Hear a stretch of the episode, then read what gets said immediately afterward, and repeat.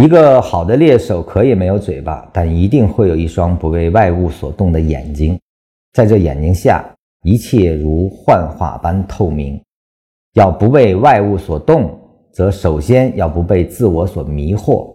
其实无所谓外物、自我，都不过幻化空花，如此方能从容其中。这段话呢是几重意思。好的乐手可以没有嘴巴，你可以不用说，但是你需要有一双不为外物所动的眼啊，在这眼睛下，一切如幻化般透明。他在说一种状态，这个眼睛是我们用来观察事物的一种功能。这种功能在你用的时候，你是不要加分别的去运用，你这个功能才能最大化的使用。啊，你比如像一个摄像机，如果你给它设定了一个方向，它就只能看到这个方向下的东西。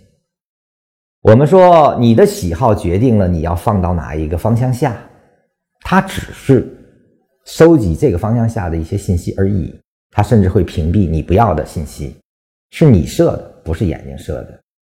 我们想做到对市场的全部观察。那么这个眼睛应该一切如幻化般透明，也就是它是三百六十度无死角的，是全息的。那么我们首先要做到对市场的所有情况都能观察，就像我们上次说的，股评家的声音我照样要听的，都是我的观察范围，没有喜好，所有都是为我所用的信息都是有用的，只是它的影响层级不同而已。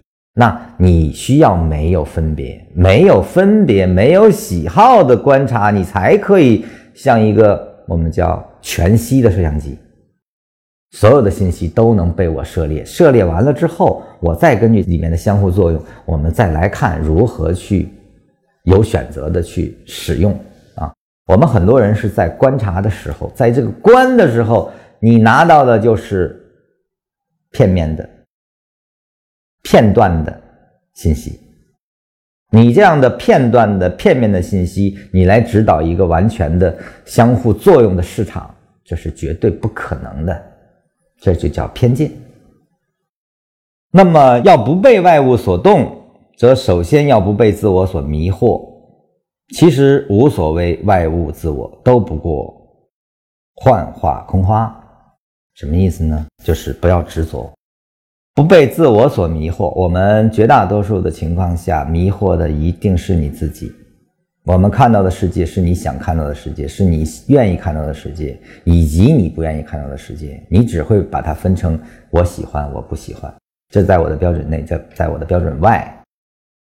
你这样的喜好，实际上就是被自我的迷惑。交易呢，是很。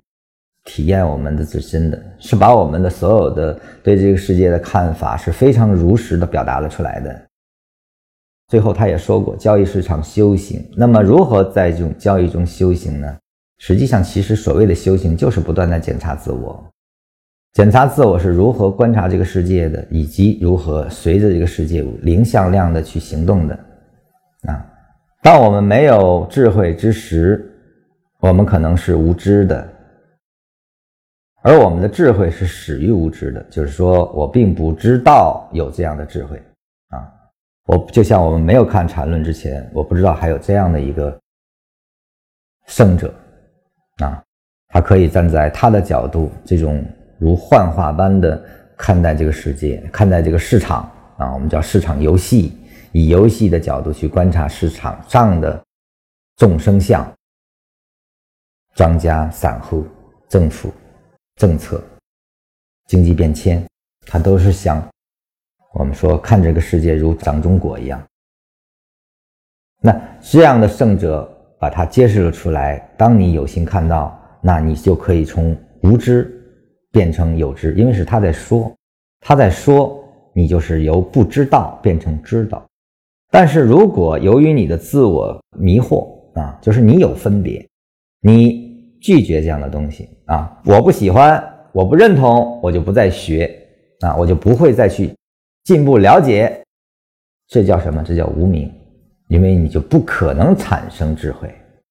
智慧是让我们从一个不知道的人，一个懵懵懂懂的，最后走向这个历练成一个对世界非常清晰透彻的一个观察和参与者。